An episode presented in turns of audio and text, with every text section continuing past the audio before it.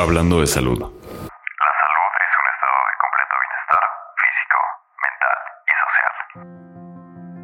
Cuidar nuestra salud nos permite vivir más y mejor. Comenzar por la prevención y la atención temprana de las enfermedades son fundamentales para lograrlo y la única manera de hacerlo es con información.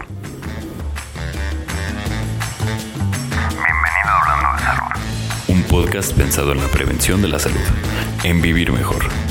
Hablemos de salud.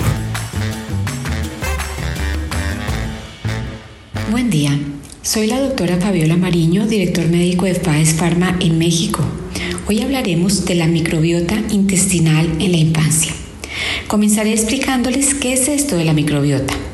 La microbiota es la población de microorganismos que habitan la piel y las membranas mucosas de personas sanas.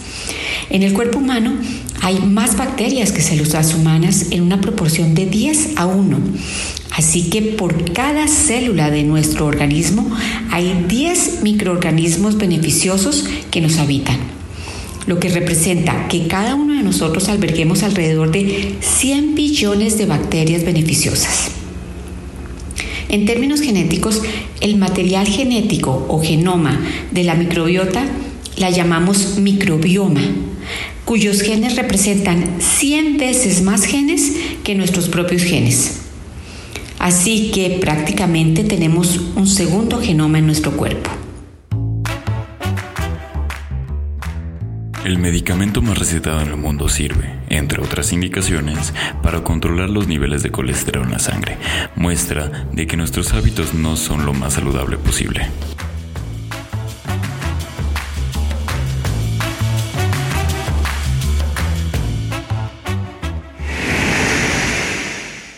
Pregunta que me hacen normalmente es, ¿para qué sirve la microbiota? Esos billones de microorganismos que habitan en nosotros.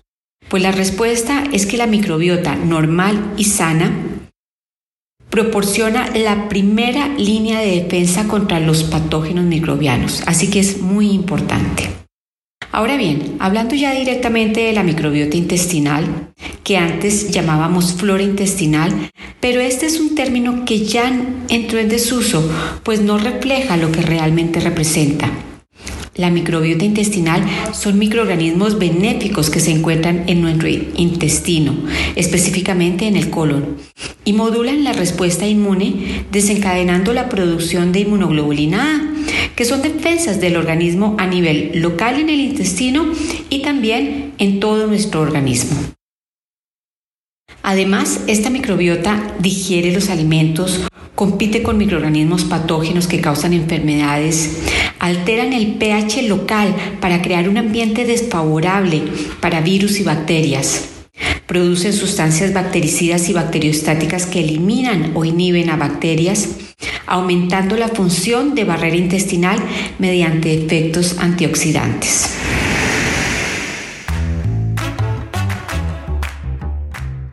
¿Sabías que el hueso más largo que tiene un ser humano es el fémur? Que se encuentra en el muslo y constituye casi un cuarto de la altura total del cuerpo.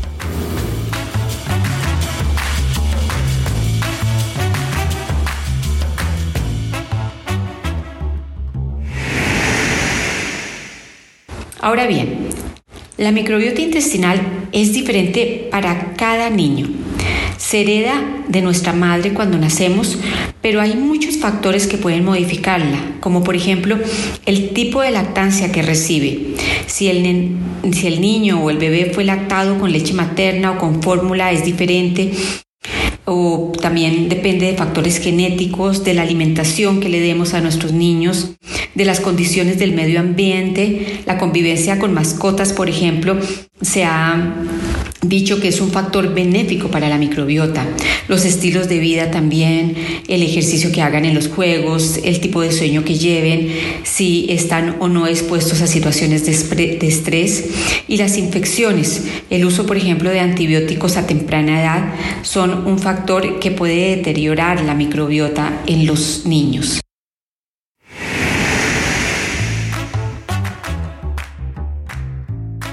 ¿Sabías que el músculo más grande del cuerpo es el glúteo máximo, conocido como pompa o nalga? Se utiliza para caminar, correr y subir escaleras.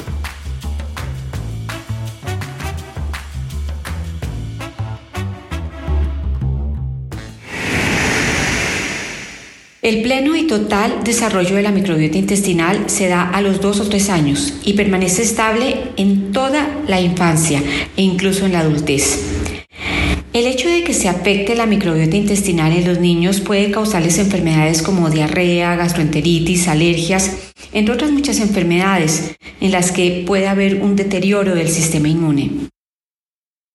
Los probióticos son suplementos alimenticios que contienen microorganismos vivos no patógenos con efectos beneficiosos para la salud del niño. La familia de bacterias más utilizada para este fin es la familia de Lactobacillus. Y estos suplementos alimenticios mejoran el ambiente intestinal, regulando la respuesta inflamatoria e inmune y reforzando la barrera intestinal de los niños. La invitación, pues, es a que mantengamos en nuestros niños una microbiota sana para así brindarles enormes beneficios en su sistema inmune y en su salud en general. Este es sin duda un tema muy actual con grandes avances y del que sin duda hablaré en próximos podcasts. Espérenlos.